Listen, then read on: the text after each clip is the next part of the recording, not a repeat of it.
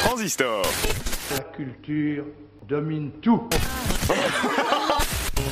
Transistor Web.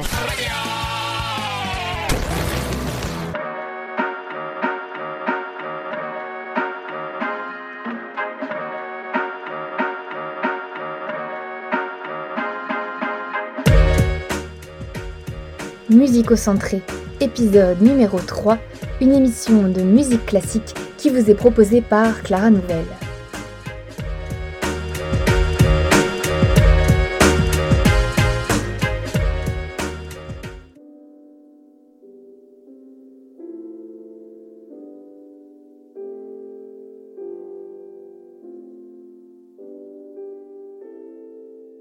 Bonjour à tous. Nous nous retrouvons aujourd'hui, en ce début d'avant, pour une thématique de circonstance, l'enfance en musique.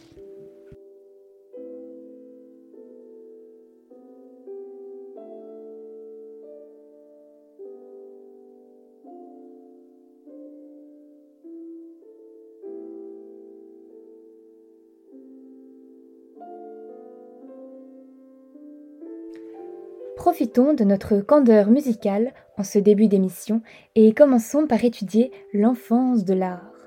Tout génie fut un jour un écolier et les grands musiciens n'y coupent pas.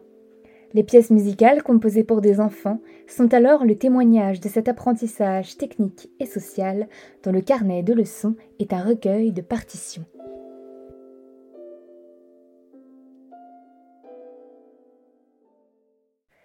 Commençons notre découverte de l'enfance en musique par une œuvre de celui que ses contemporains nommaient le pater seraphicus, César Franck.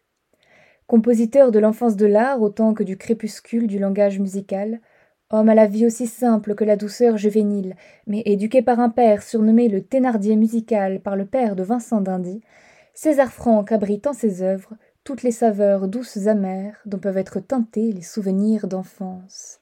Écoutons alors un extrait de ces six duos pour voix égales sur un texte d'Alphonse Daudet aux petits-enfants.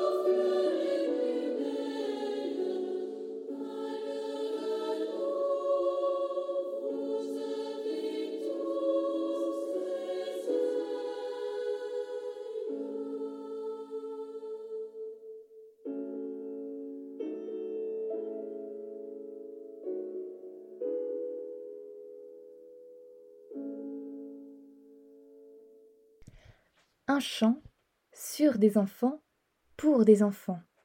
La partition se déchiffre vite et est à deux voix, l'occasion pour de jeunes choristes d'apprendre l'harmonie. Ce caractère cristallin de la partition renvoie aussi à la pureté absolue de l'enfance décrite, à ce fil d'or, tiens l'âme encore, sans tache, écrit Daudet. Au-delà de l'apprentissage technique et du tableau angélique ainsi créé par des enfants chantant sur leur propre innocence, il y a également un apprentissage social qui s'effectue à travers de telles pièces. Le chœur, en tant que société en miniature, apprend à faire cohabiter les voix des enfants autour d'un idéal commun. Je cite Espoir des soyez bénis, chers anges. Le compositeur adulte fait chanter les enfants vers la consonance, les exhortant ainsi à contempler la pure beauté créée par eux-mêmes, et, à travers la musique, à rester dans les chemins d'une harmonie aussi musicale que morale, pour ne pas rejoindre un âge adulte aux idéaux déchus, que reflète l'amertume de la tonalité mineure, évoquant la finesse de ce fil d'or retenant l'âme dans l'innocence. Je cite Malheur à nous, vous avez tous des ailes.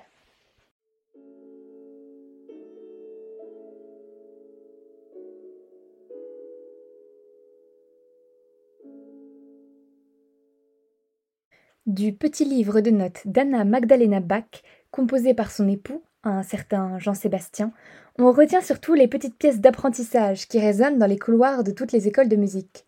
Cependant, il faut savoir que dans le premier manuscrit de ces cahiers se trouvaient aussi les cinq premières suites françaises, qui ne sont pas forcément l'idée exacte que l'on se fait d'une facile pièce d'apprentissage pour jeunes pianistes. Écoutons donc ici l'allemande, ouvrant la troisième suite française de Jean-Sébastien Bach.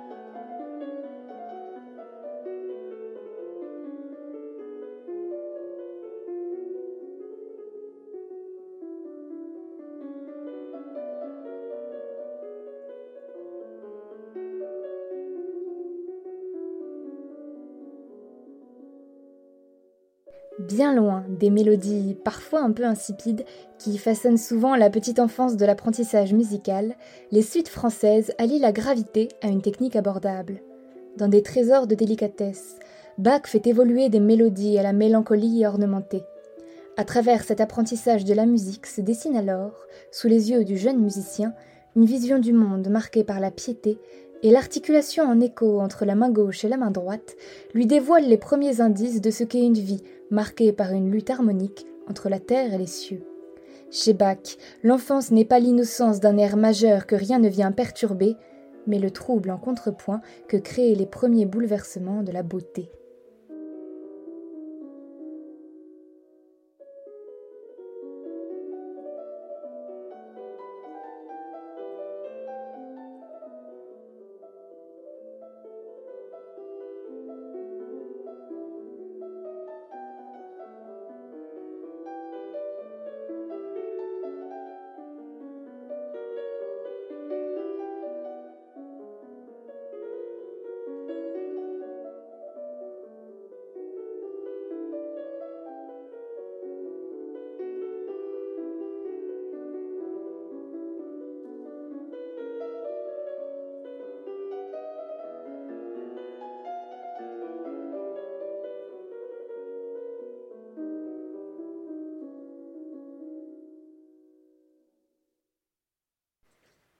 Bach réussit alors le tour génial, par le biais d'ouvertures solennelles et de danses graves, à effectuer une alliance entre l'élégie perpétuelle d'une voix exaltée et lucide et le caractère pédagogique et galant de la house music. Autour du clavecin se réunissent enfants et parents en une parfaite scène de genre pour écouter une musique à la fois intime et universelle, à la fois marquée par la béatitude de l'enfance et les larmes de la vieillesse. Telle est l'humanité de Jean-Sébastien Bach. Quittons maintenant, à regret peut-être, je le concède, la piété d'une enfance moralement idéalisée pour se tourner vers la vision d'enfants farceurs et désobéissants mais ce qui est la fatigue des parents est peut-être en contrepoint la jubilation de l'orchestre, et c'est bien ce qu'a compris Ravel. L'enfant et les sortilèges de Maurice Ravel, composé sur un livret de Colette, narre l'histoire d'un enfant rechignant à faire ses devoirs, se retrouvant soudain puni par tous les éléments de la maison, qui prennent vie en un tourbillon fantastique, l'enfant désobéissant se retrouve notamment mis face à une leçon d'arithmétique iconoclaste et ébouriffante. Accrochez-vous.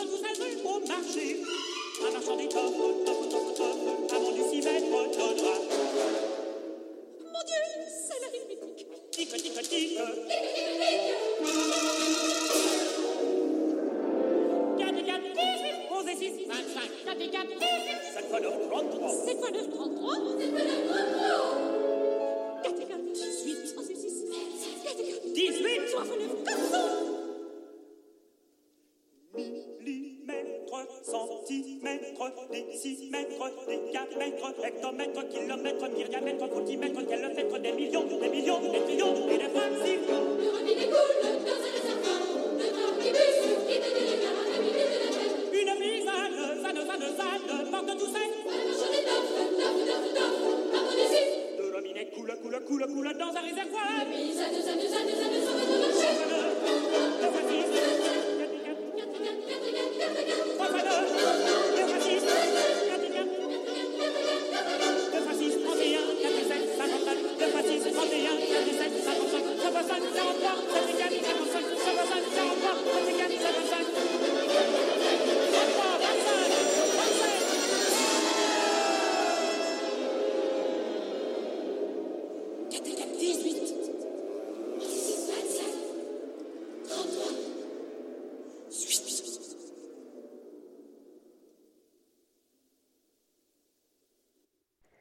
Avez-vous écouté toutes les dissonances et les rythmes changeants?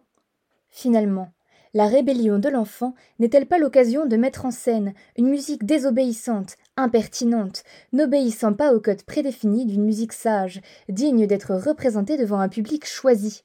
La partition, comme l'enfant, peut déclarer Je suis libre, libre, méchant et libre, à travers une fantaisie lyrique qui refuse la subordination à une image d'épinal de l'enfance comme de la musique. Quittons maintenant les rigueurs des enfants entêtés pour trouver la vivacité des enfants joueurs et farceurs avec la quinzième symphonie de Shostakovich. La quinzième de Shostakovich évoque, mouvement par mouvement, les grands moments de la vie humaine. Écoutons donc ici le premier mouvement, un allegretto espiègle aux allures de jeux enfantins. Alors que le rire du glockenspiel ouvre la pièce, un thème facétieux est exposé à la flûte, puis repris au violon.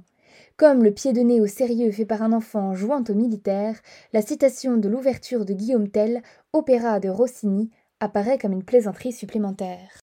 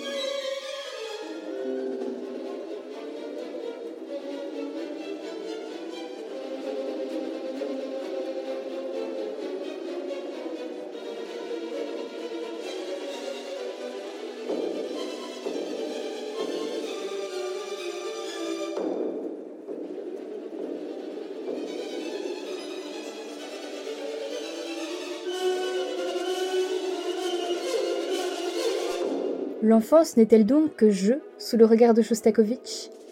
Écoutez le doute qui s'installe peu à peu, cette gravité qui fait découvrir la porosité entre le jeu et le drame. De plus en plus clairement se découvre un basculement entre le majeur et le mineur par le biais d'intervalles ambigus et de très longues phrases, véritables mélismes qui perdent l'auditeur et partent en déliquescence avant de retrouver leur chemin au cœur d'un exaltant rythme de marche. Avez-vous entendu combien soudain les instruments farceurs se mêlent au registre grave des contrebasses et des vents. Les grimaces de l'enfant deviennent soudain une danse sur les ruines d'un pays en cendres, les désillusions ironiques de l'âge adulte venant interférer avec l'idée que l'enfant se fait en jouant d'une société idéale, idée qui restera pour toujours à l'état de pantomime.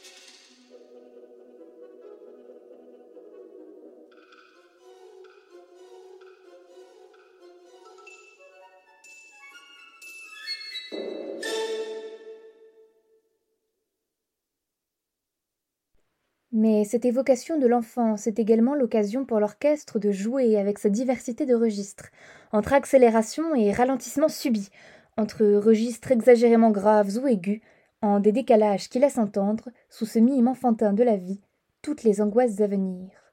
Le doute que laisse planer Shostakovich sur la tonalité de ce premier mouvement devient alors la représentation d'une ambiguïté fondamentale, ici exprimée par la musique, entre la récréation et la préfiguration d'un malaise existentiel. Ainsi, l'enfance n'est pas que jeux et joie. Bien souvent, en musique, l'enfance est un âge d'or, vu sous le regard désabusé d'adultes qui contemplent avec une immense mélancolie l'idéal que la vie fut un jour pour eux. L'enfance est alors, en musique, source des mélodies les plus bouleversantes. Lorsque Schumann compose ses Kinderszenen, ses scènes d'enfants, il les qualifie lui-même de, je cite, souvenirs pour des personnes qui ont grandi. À travers le regard de celui qui, adulte, souffrit tant, l'enfance devient la mémoire d'une lumière, désormais à jamais éteinte, mais qui teinte toujours d'un voile de douceur les jours de tristesse. L'enfance est, chez Schumann, une terre éloignée, dont il garde l'écho des berceuses bouleversantes, tout en pleurant doucement d'en être toujours parti. La pièce qui ouvre le recueil se nomme Gens et pays étrangers, von Fremden Ländern und Menschen, et porte en elle toutes les traces du mal du pays.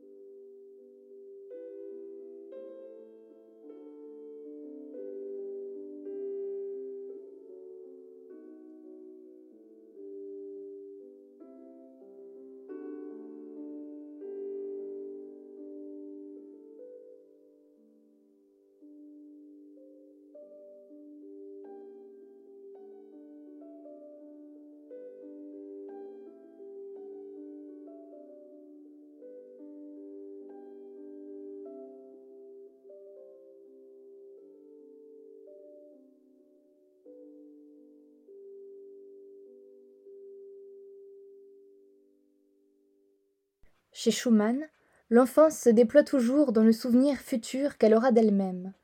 Dans le journal qu'il tient avec sa femme, Clara, il écrit pour ses enfants, mélancolique d'avance du jour où ils seront adultes et où il ne sera plus. Diariste irrégulier et peu prolixe, Schumann écrit pourtant des entrées entières consacrées à ses enfants et à tous les détails qui constituent la lumière de leur innocence, pleurant ainsi le premier mensonge raconté. Alors que, dans les scènes d'enfants, le poète parle, Laissez-moi vous lire un des derniers passages du journal de Clara Schumann. Je cite. Que vous dire d'autre de votre bien cher papa, mes enfants? Dois-je vous dire combien il a souffert? Non, je ne le veux pas. Plus tard, vous l'apprendrez. Plût à Dieu que vous eussiez été plus âgé et plus avancé dans la vie, vous auriez appris à l'estimer encore davantage, car c'était vraiment un homme d'une qualité exceptionnelle, un homme comme il s'en est trouvé bien peu. Comme il nous a chéris, vous et moi. Tel était ce père que vous avez perdu, et qui est pleuré de toute l'Allemagne. Fin de citation. Et pour finir sur la lueur douce amère des souvenirs d'innocence, une des dernières lettres de Robert à Clara. Je cite. Te rappelles-tu qu'à Blankenburg, je te dis de porter ma bague de diamants dans une branche de fleurs, et que tu perdis à Düsseldorf un des diamants que quelqu'un retrouva? Ce sont là des souvenirs bénis.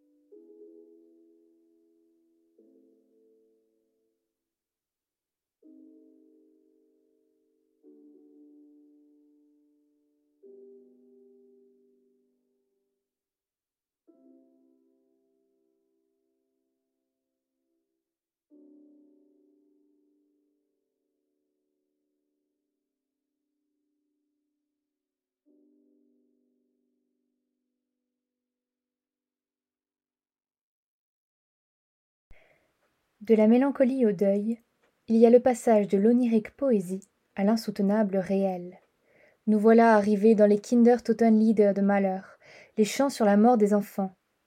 Nous allons ici écouter le premier de ces lieds, Nun will die Sonne so hell aufgehen. À présent, le soleil va se lever. Si le poème évoque le soleil, c'est pour parvenir à un décalage d'autant plus insoutenable avec la perte de toute lumière, la mort d'un enfant. Ce cycle de Lieder est inspiré de recueils éponymes de Friedrich Rückert, composés après la mort de ses deux enfants. Malheur, alors béni d'enfant en pleine santé, se met à adapter le recueil en musique. Cela scandalise sa femme, Alma, qui l'accuse de provoquer le destin. Deux ans plus tard, leur fille aînée mourut de la scarlatine.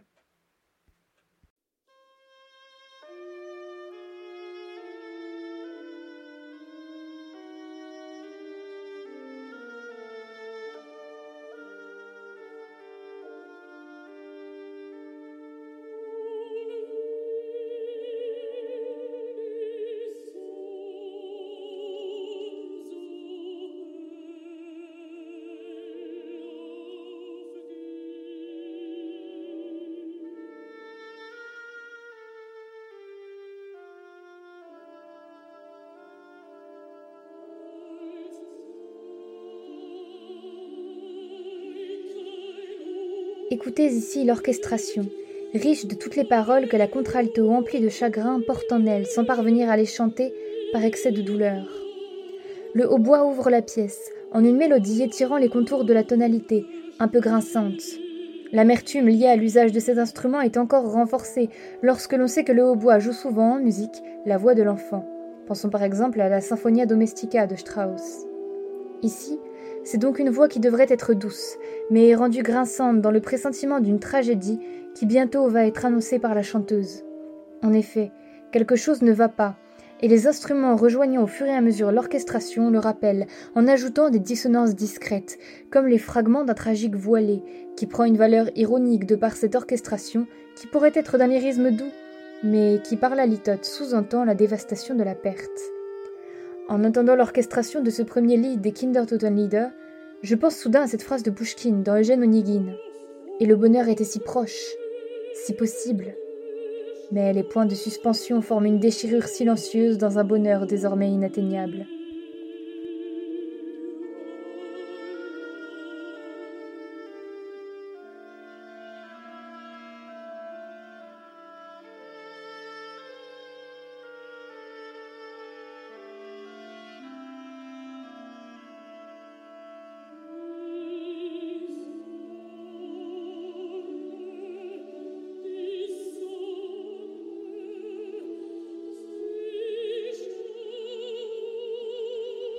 C'est ensuite la contralto qui prend en charge la mélodie, en un phrasélan qui évoque les larmes dignes d'une mère endeuillée. Laissez-moi alors lire la traduction française du lied de Friedrich Rückert sur lequel est fondée cette pièce. Je cite À présent, le soleil va se lever, aussi brillant que si nul malheur n'était arrivé cette nuit. Le malheur n'est arrivé qu'à moi seul. Le soleil, lui, brille pour tout le monde. Tu ne dois pas étreindre la nuit en toi, tu dois la verser dans la lumière éternelle.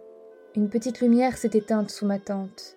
Salut, ô lumière joyeuse de ce monde.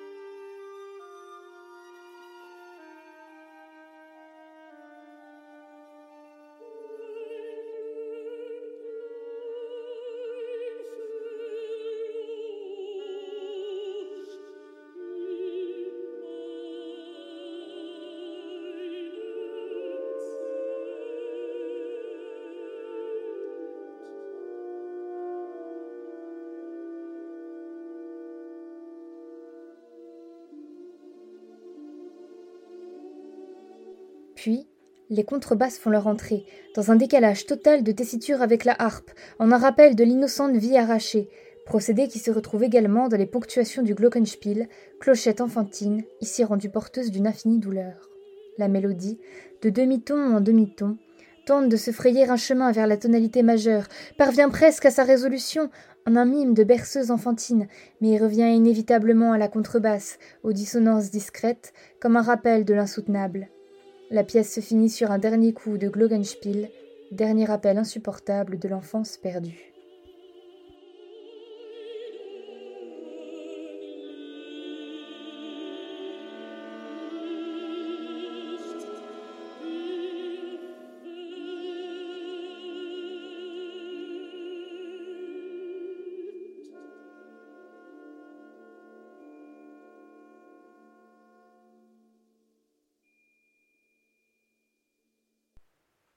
Mais si l'enfance est bien souvent en musique, synonyme de deuil et de bouleversement, elle va aussi de pair avec toute une symbolique de la musique comme purification, vers une rédemption des péchés humains à travers la complétude de l'harmonie. Le compositeur a péché, mais la musique le purifie, et voilà que la partition se fait absolution. Évoquons tout d'abord un étonnant opéra. La Dame de Pique de Tchaïkovski narre l'histoire d'un officier tombé fou amoureux d'une jeune fille, Lisa. Pour la séduire, il se promet de trouver le secret de la dame de pique, surnom de la grand-mère de Lisa, pour infailliblement gagner au jeu. Au prix de la vie de la dame de pique, Hermann trouve la combinaison, mais obsédé par l'appât du gain, il ne regarde plus Lisa, qui se jette dans le fleuve. Dans la salle de jeu, alors qu'Hermann trouve la fortune, la dame de pique vient le hanter. Hermann, pris de folie, se tue. Un argument bien sombre donc pour cet opéra. Dans ce cas, pourquoi ouvrir le premier acte sur des jeux d'enfants dans un parc de Saint-Pétersbourg? Je ne pense pas qu'il s'agisse de la simple volonté de composer une scène de genre, un tableau insignifiant avant de passer à l'action véritable. Ici, de jeunes garçons jouent, sous le regard de leur nourrice, aux soldats. Écoutez ce qu'ils disent. Tous pour elle, nous sommes prêts à mourir. C'est la patrie qui nous appelle. Nous nous battrons avec courage, et nous reviendrons au foyer heureux vainqueurs. À travers leurs mimes innocents, ces enfants offrent donc la vision d'un idéal du monde, de soldats valeureux au service d'une Russie triomphante. Ce tableau d'ouverture propose, à travers la vision d'enfants innocemment joueurs, un contrepoint à la suite de l'opéra, composé d'adultes également joueurs, mais de jeux corrompus par le vice. La vision du monde manichéenne et pure de ces enfants représente en creux la vision de ce que le monde fut un jour pour ces adultes désabusés, qui suivent d'ailleurs directement les enfants sur scène. À la pureté de l'enfance succède la débauche de l'âge adulte. À la phrase des enfants Nous reviendrons au foyer, heureux vainqueurs succède alors la phrase des officiers Tu as perdu hier.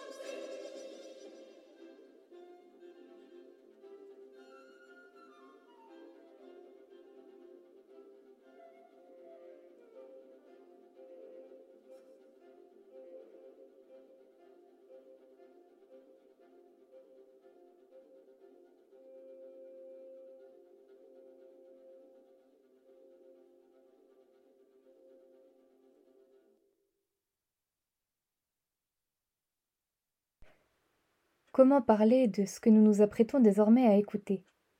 Symphonie d'une humanité rédimée, la huitième de malheur touche à la condition humaine en ce qu'elle a de plus haut, de plus absolu.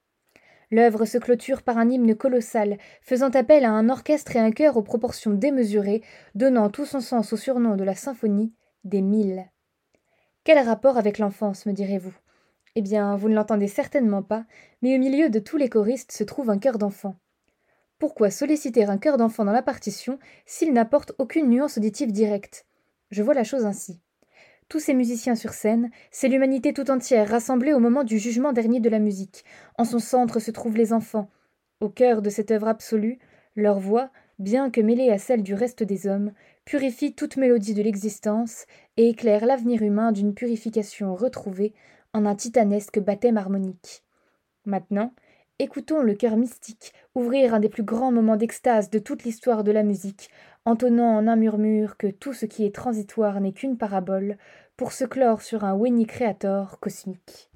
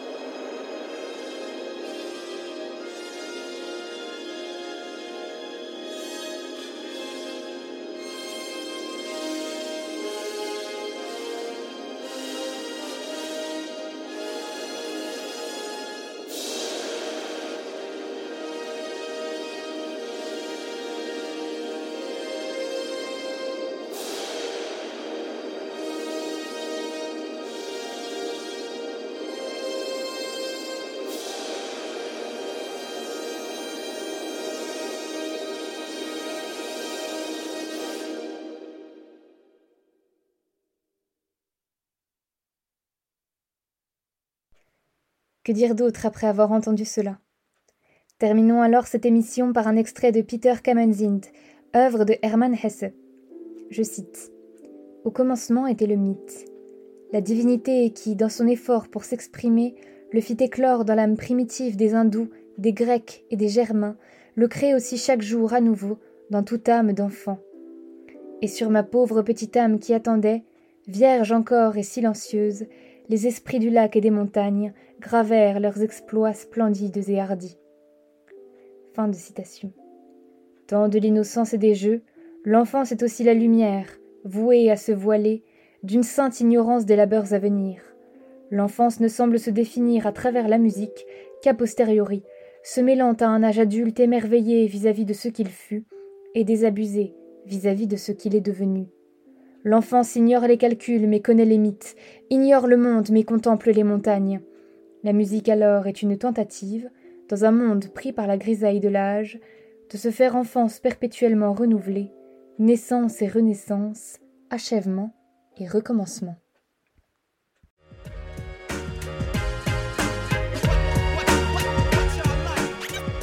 Eh bien, merci beaucoup, chers auditeurs, pour votre fidélité et à très bientôt pour une nouvelle thématique.